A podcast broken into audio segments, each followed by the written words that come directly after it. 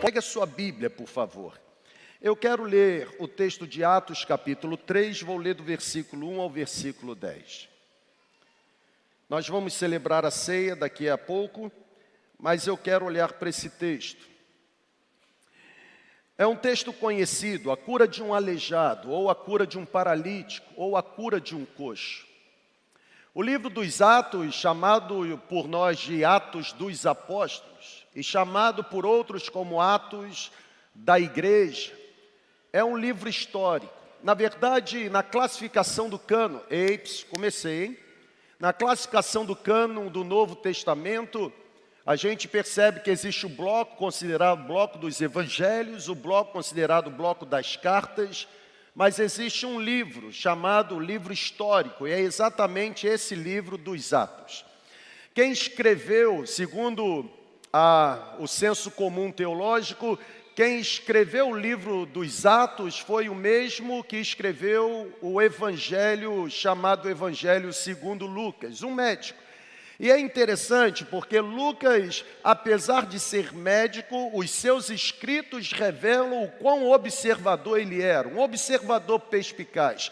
Ah, o primeiro capítulo de Atos já começa Lucas dizendo, ó Teófilo, no meu livro anterior eu escrevi tudo o que Jesus fez e ensinou. Ele se refere a um escrito anterior, óbvio, o Evangelho ah, segundo, segundo Lucas. Aqui no capítulo 3 está a experiência de um homem assentado à entrada de um prédio de uma igreja como esse prédio, um prédio que reunia a igreja, a igreja em Jerusalém. Eu quero ler o capítulo 3, do versículo 1 até o versículo 10. Na última sexta-feira, eu tive o privilégio de participar e ministrar a palavra no aniversário de 11 anos da igreja Jesus Nova Vida.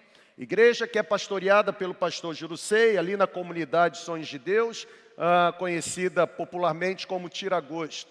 E enquanto eu estava lá, Deus me deu esse texto e eu reparti algumas coisas sobre o texto, e eu voltei de lá com meu coração assim, ah, inclinado a meditar um pouco mais, estudar um pouco mais o texto e trazer para esta manhã, para a nossa mesa da comunhão, um pouco do que de fato Deus fez a esse paralítico. O texto diz assim, Lucas capítulo 3. Eu vou tentar responder a pergunta: por que a igreja? Por que a igreja? Por que nenhuma outra instituição? Por que a igreja? Lucas capítulo 3, oh, Atos capítulo 3. Atos capítulo 3, a partir do versículo 1.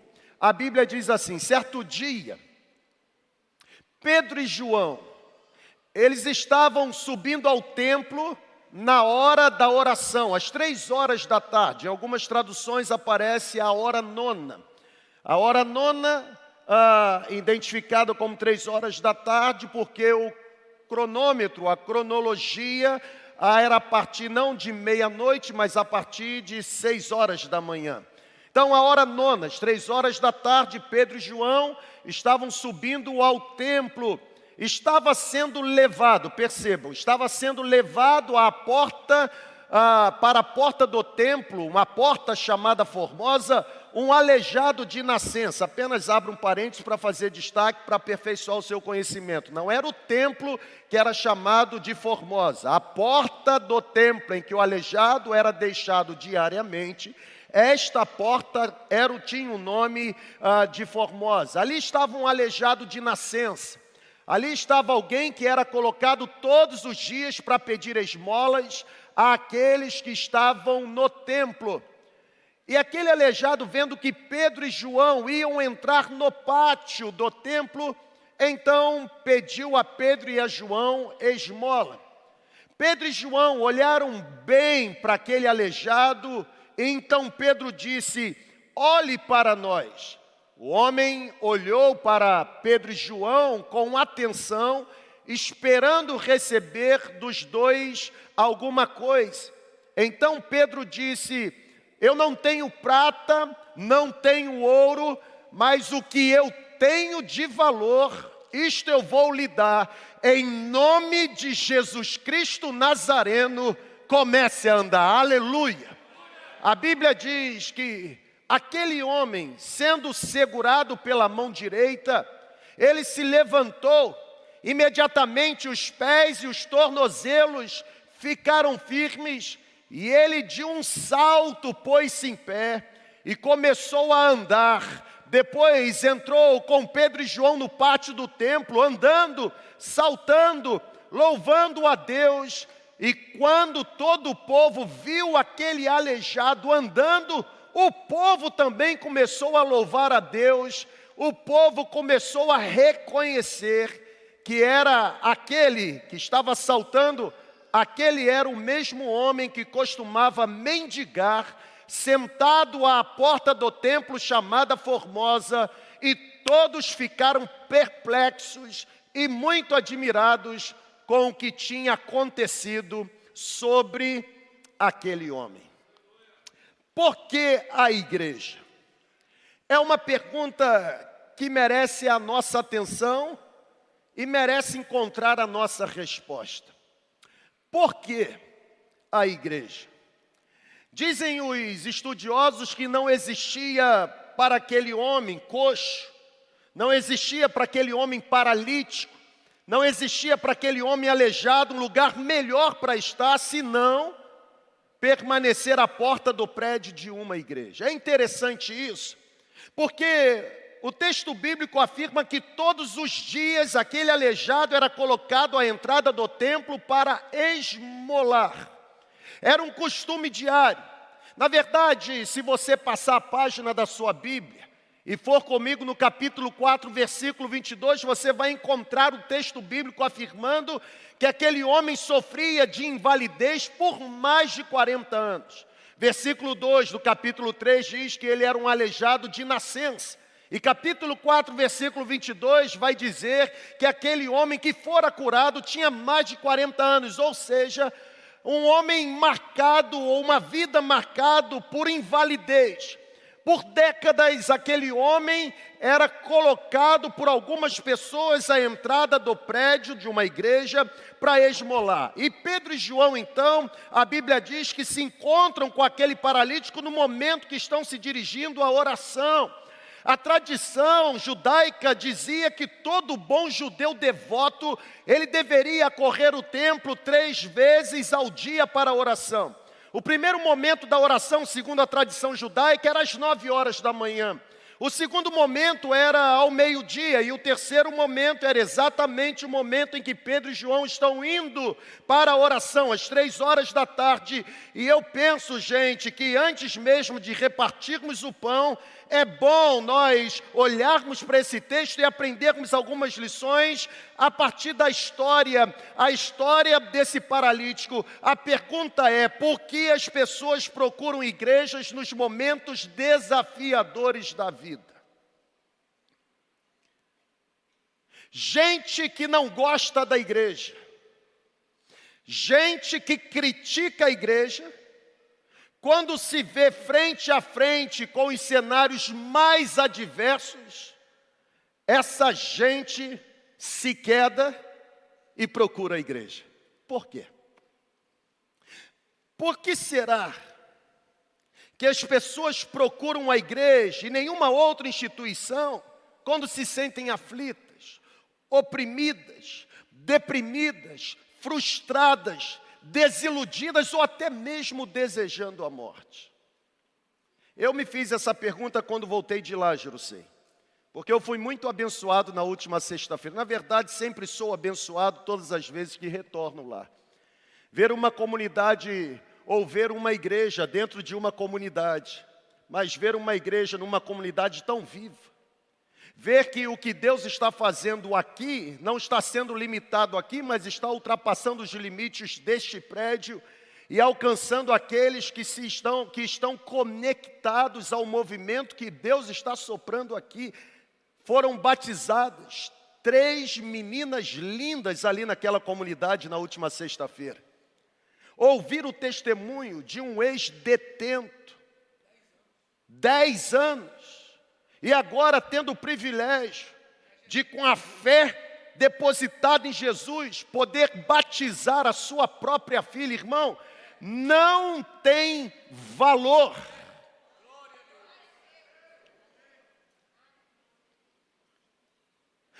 Por que será a igreja? Por que será? Eu encontrei pelo menos quatro respostas e as respostas elas vão tentar contribuir para que você também encontre as suas respostas. A primeira foi: as pessoas procuram a igreja nos momentos mais desafiadores da vida, como esse aleijado, porque na igreja existe generosidade abundante. Reage aí, irmão, diga amém. Se existe um lugar onde é uma fonte inesgotável de generosidade, é na igreja. Eu sempre que falo em generosidade e tento recuperar na minha memória momentos em que eu fui marcado por generosidade, várias páginas ou vários flashes me vêm à memória, óbvio.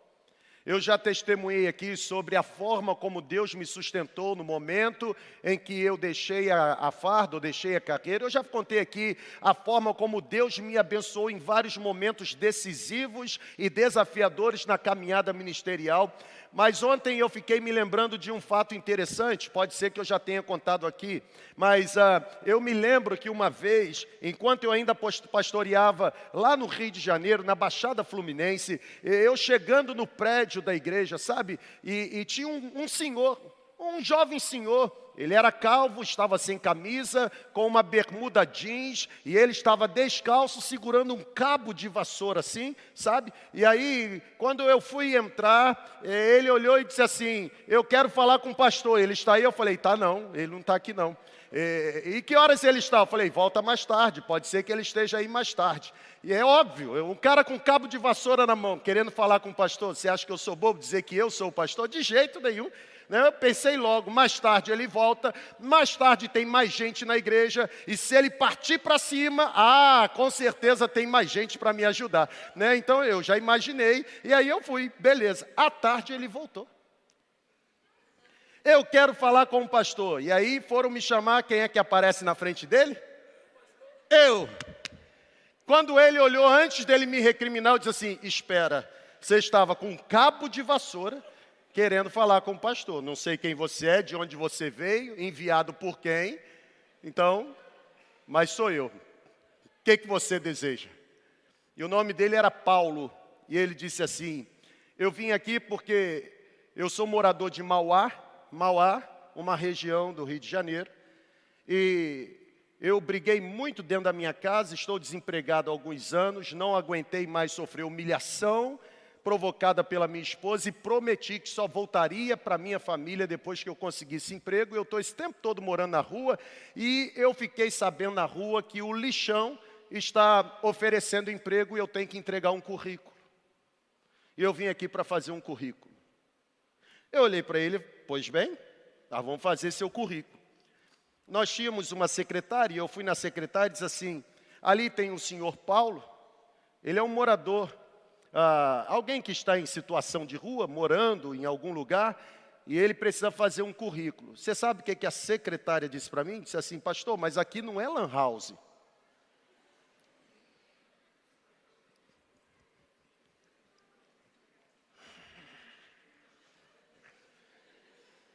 Eu disse, pois bem, e é verdade, aqui é uma igreja. Porque se fosse lan house, ele teria que se sentar, fazer e depois pagar. Aquele não se senta, não faz, não paga, porque você está sentado e é paga para fazer por ele. Foi legal, foi didático, foi pedagógico. Você está batendo pau porque você não era secretária. Porque se você fosse assim, que pastor arrogante, que não sei o quê. É, eu, eu já conheço, irmão, 20 anos de ministério. Os mesmos que colocam a gente no pedestal e aplaudem são os que precipitam a gente do monte. Interessante que isso foi num dia de semana, no domingo pela manhã, lá tinha o costume de ter um culto chamado culto matutino. O culto matutino era um culto de oração que acontecia às oito da manhã, depois tinha um café, depois vinha a escola bíblica e depois vinha um culto. Antigamente o povo gostava de ficar no prédio da igreja. E aí ele apareceu. E aí ele virou e falou assim: Olha, eu quero agradecer, pastor. Coloquei meu currículo e eu vou começar a trabalhar. Consegui, inclusive, uma kitnet em Vila Rosali, É, Vila Rosali é um bairro nobre. Em Vila Rosali, para poder morar. Só que tem o seguinte: salário só daqui a 30 dias, eu preciso de algo para comer. Pois bem, eu pedi uma irmã da igreja para poder fazer uma compra. E aí ela me perguntou assim, pastor, compra em que valor? E, e eu me lembro como se fosse hoje, ela sugeriu, disse assim, 300 reais está bom? Eu disse, se 300 reais alimentar a sua casa, também alimentará a casa dele, porque o que você quer que faça por você, faça você também pelos, pelos outros. A medida como você mede é a medida como você será medido. Por que será que as pessoas procuram a igreja? Simples. Porque elas sabem que na igreja existe generosidade abundante. Me permita, ou elas pensam que na igreja existe generosidade abundante. Enquanto eu estava preparando aqui esse ponto, eu fui lá no comentário bíblico do William Barclay. E lá tem algo interessante. Ele diz que, segundo os relatos históricos, no Oriente era costume os mendigos se sentarem à entrada dos templos e santuários, e era costume os andarilhos ficarem pedindo esmola exatamente na entrada dos prédios sagrados. Isso porque era considerado que, e ainda é hoje, que está pedindo esmola na frente de uma igreja, de um prédio de igreja, é o melhor de todos os lugares, porque acredita-se que quando as pessoas estão indo para adorar a Deus, elas também estão dispostas a serem generosas com o próximo. E aí, o Barclay diz: é por isso que era costume na época os andarilhos permanecerem a entrada do prédio de uma igreja. O Davis, ele, ele considerado como poeta vagabundo. E ele relata que um dos seus errantes amigos lhe contou que nem bem chegava a uma cidade nova, logo buscava a torre de uma igreja com a cruz na ponta. E ali, aquele andarilho começava a mendigar. Por quê? Porque ali, por experiência, deduzia ele, passariam as pessoas mais generosas. Irmão, o amor a Deus e o amor ao próximo devem caminhar de mãos dadas. Na verdade, a Bíblia diz que fé, sem ser materializada em obras, é uma fé inválida, é uma fé morta.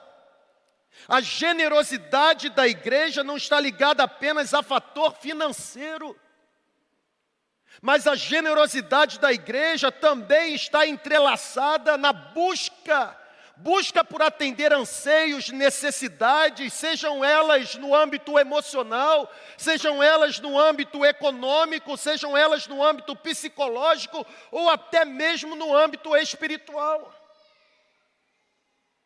Se existe uma característica da igreja de Jesus, é por isso que as pessoas procuram igreja nos momentos mais desafiadores, é que na igreja de Jesus existe jorrar de compaixão. E compaixão vai desencadear em generosidade. Eu não posso ter tanto para mim ao ponto de não me incomodar com a falta do meu próximo. Interessante que quando um pastor, nesse tempo polarizado, começa a falar de ajudar pobre, ele já é rotulado ou estigmatizado como eleitor de A ou B ou como adepto do movimento C ou D. Vai ler Bíblia, irmão. Porque quando João, preso, pediu para os seus discípulos irem até Jesus para perguntar se ele era o Messias, Mateus 11, Jesus responde com a profecia de Isaías dizendo: Volte e avise que os cegos estão vendo, os paralíticos estão andando, os surdos estão ouvindo e o evangelho está sendo anunciado entre os pobres. Generosidade. É óbvio, não vou perder a oportunidade. Daqui a 15 dias vamos fechar o ano. Olha para os 11 meses que ficaram para trás. Analise o seu orçamento, a sua planilha e veja o quanto do valor que Deus te deu foi devolvido em ação de graças para Deus no auxílio à necessidade de um necessitado. A forma como você organiza o seu orçamento revela a quem pertence o seu coração. Frase bacana. Poderia ter colocado, né? Veio agora. A forma como você organiza o seu orçamento, o que, que eu disse? Revela o quê? Revela para onde está inclinado o seu coração. Está vendo aí? Perdeu a oportunidade. As pessoas procuram a igreja porque a igreja é lugar de generosidade. Esse homem estava lá porque ele acreditava que quem passasse iria ser generoso, mas tem um segundo campo. Quando eu olho para o texto e tento responder a pergunta por que a igreja, eu descubro que as pessoas procuram a igreja porque na igreja existe, vamos lá, bem forte, um, dois, três e já, pessoalidade. Olhem por favor para o texto. A Bíblia diz que quando Pedro e João foram solicitados por aquele aleijado para dar esmola, Pedro e João estabeleceram parâmetros de pessoalidade. Irmão, isso aqui me pegou, presta atenção. Pedro e João poderiam ter colocado a oferta no depositário e ter seguido viagem. Na verdade, o que aquele homem estava pedindo era a oferta era esmola. Pedro e João poderiam ter sido apenas responsáveis em satisfazer o desejo daquele homem. Ó, oh, eu estou indo para a oração, não posso me atrasar, pediu oferta, aqui está a moedinha e tchau. Lembram-se de um outro texto da Bíblia, Lucas capítulo 10, em que um judeu, ele é tomado violentamente pelos assaltantes que o maltratam, ele fica caído à beira da estrada, e aí vem o sacerdote para a hora do culto, e aí o que, que ele faz? Ele atravessa para o outro lado, eu não posso perder tempo, está na hora do culto. Aí vem também o levita, e a Bíblia diz que o necessitado está ali, e era compatriota, o que, que ele faz? Atravessa para o outro lado, porque eu também não, mas a Bíblia diz que na história aparece um samaritano. Nós o adjetivamos como o bom samaritano, mas a Bíblia diz que o samaritano, mesmo não sendo amigo de judeu, ele para, ele cuida, ele trata das feridas, ele consegue um alojamento e ele se encarrega de suprir toda a necessidade.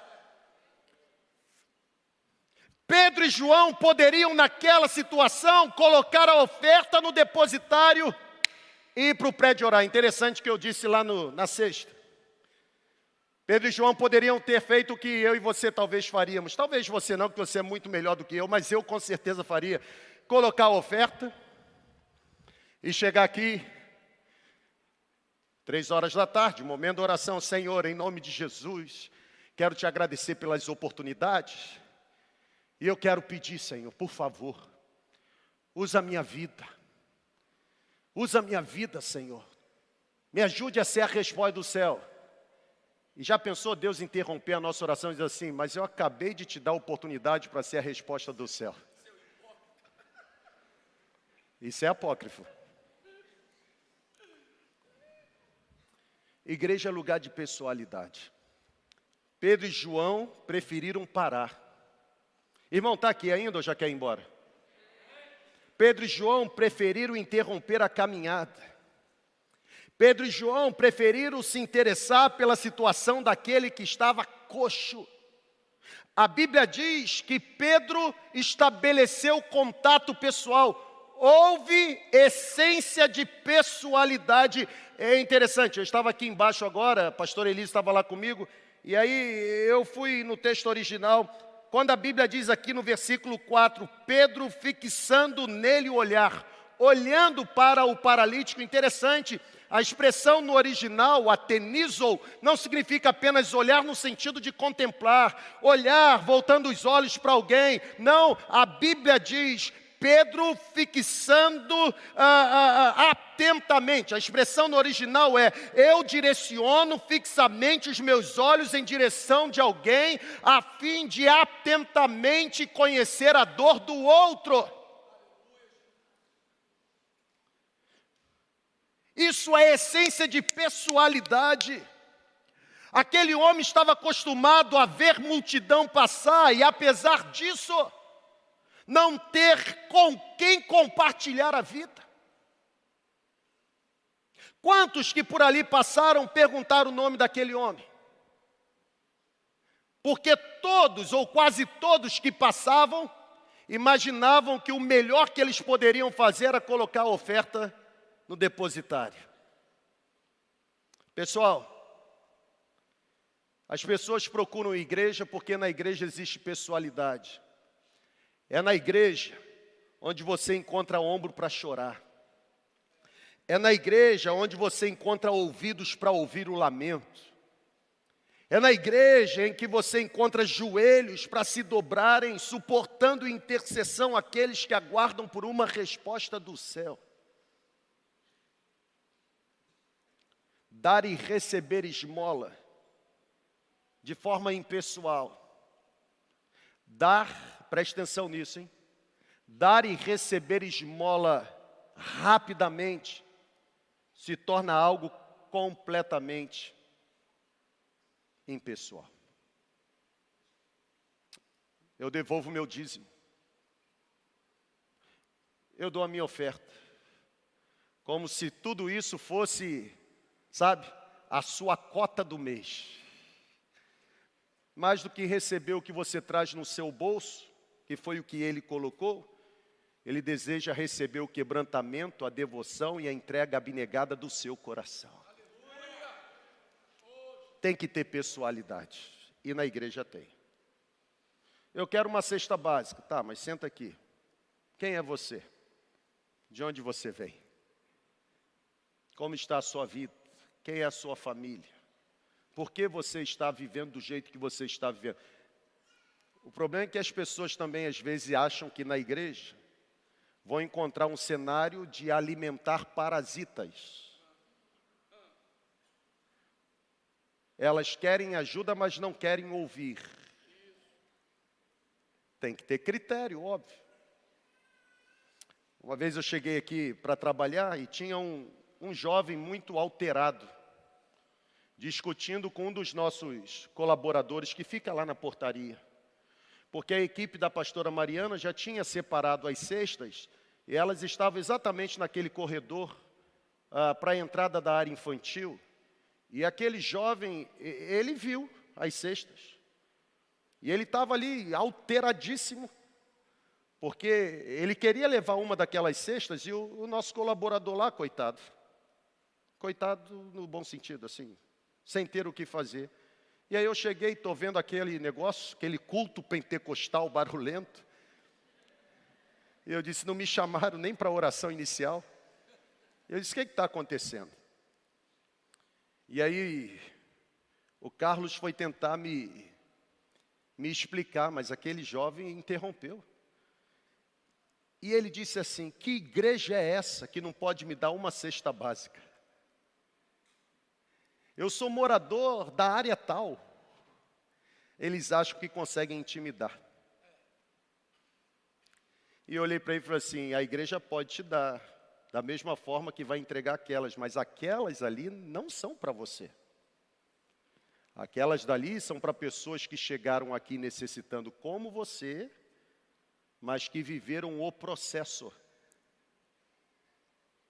Eu estou vendo que tem, não pode me dar. Eu disse, primeiro, se você for um pouquinho mais educado, você vai poder receber atenção e ser ajudado. O problema é que tem muita gente na miséria altiva, orgulhosa, prepotente, soberba. É possível aqui na segunda igreja gente vir para a celebração bem vestida, mas por dentro está maltrapilha.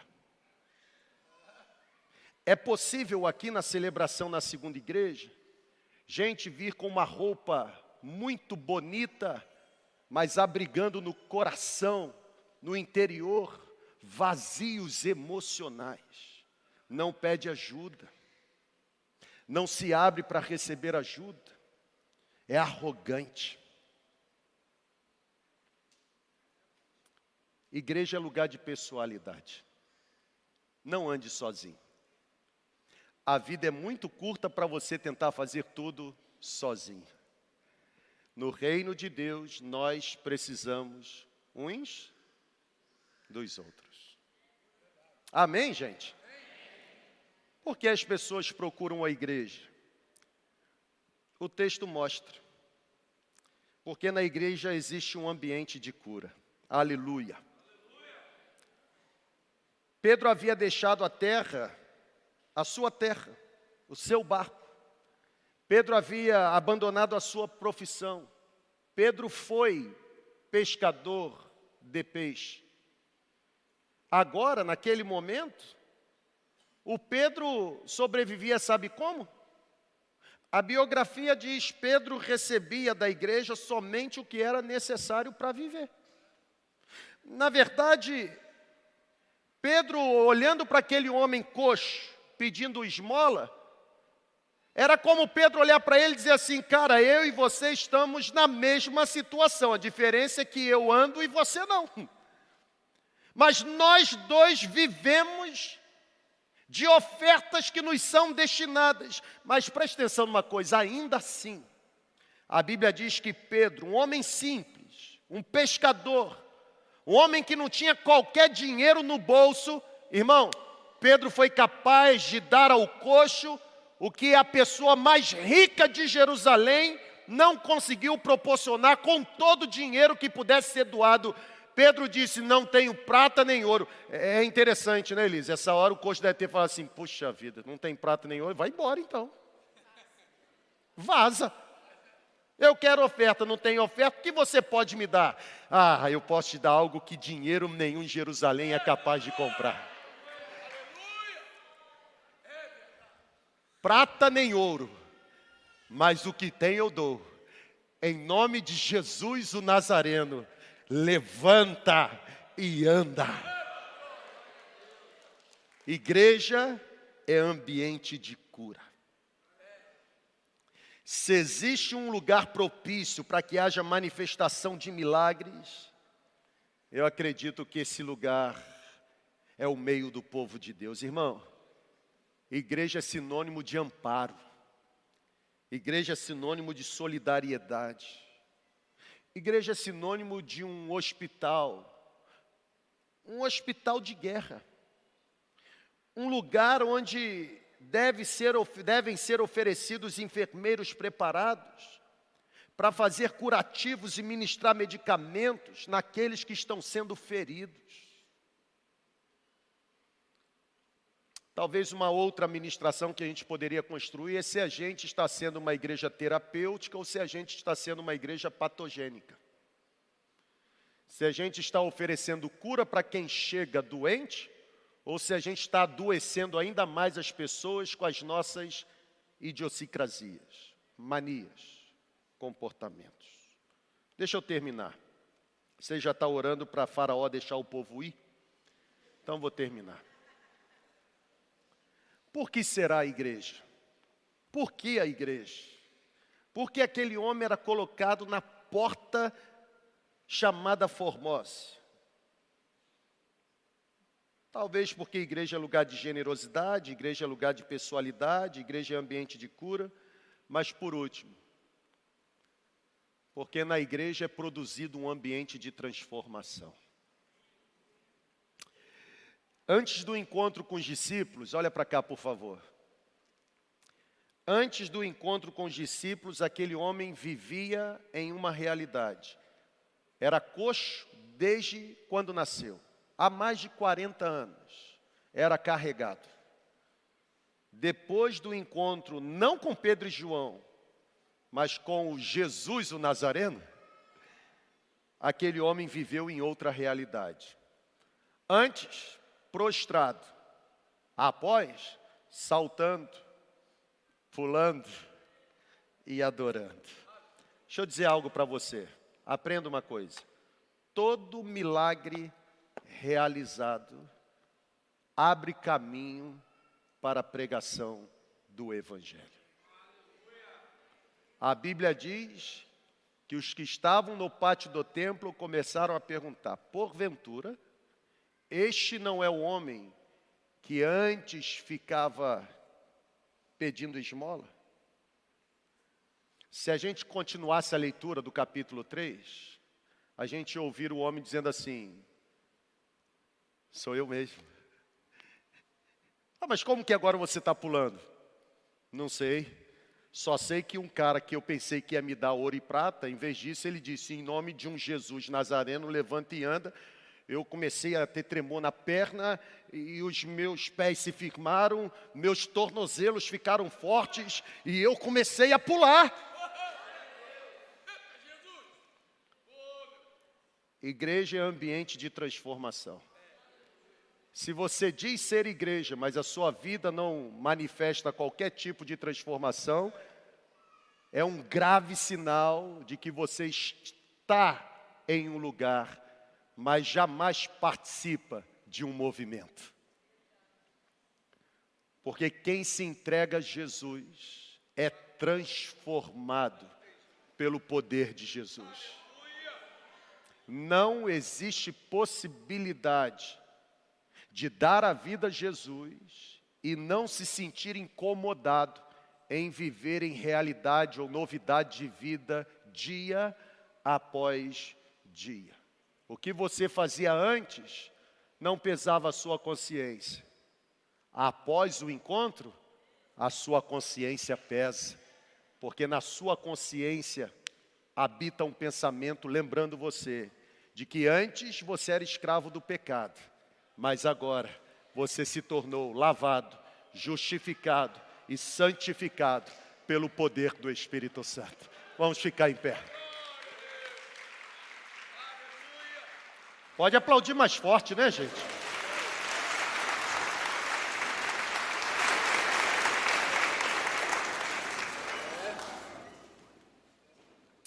Vamos orar? Será que o seu coração precisa ser encontrado por um batismo de generosidade? Será que você precisa ser curado da sua solidão? Será mesmo que você nesse exato momento está necessitando de uma intervenção sobrenatural trazendo cura? Mas pode ser que nessa manhã você esteja cansado da sua maneira de viver e esteja almejando uma transformação. Se o seu coração se abrir para Jesus, a transformação vai acontecer. Ele é especialista. Na verdade, ele é identificado como um carpinteiro. Certa vez ouvi um pregador dizendo, e gostei muito, anotei e guardei para mim, que o fato de Jesus ser identificado como um carpinteiro traz consolo para o nosso coração. Porque para um bom carpinteiro, não existe projeto fracassado. Qualquer tipo de tábua e qualquer tipo de madeira, ainda que naturalmente ela seja defeituosa, as mãos de um carpinteiro são capazes de transformá-la em uma boa escultura. Talvez você esteja nessa manhã vivendo um dilema. Minha oração é que você continue mergulhando na igreja. Porque na igreja você vai encontrar generosidade. Na igreja você vai encontrar pessoalidade. Na igreja você vai encontrar amparo. Na igreja você vai encontrar cuidado. Na igreja você vai ser curado emocionalmente, fisicamente. Na igreja você tem oportunidade de ser transformado. A minha oração é que se você chegou aqui paralítico, aleijado, coxo, nas suas emoções, nos seus pensamentos, no seu espírito, ou talvez no seu físico, que o Jesus Cristo de Nazaré, o Nazareno, faça você se levantar dessa situação nessa manhã, se colocar em pé e viver um segundo estágio da sua vida que você jamais poderia imaginar.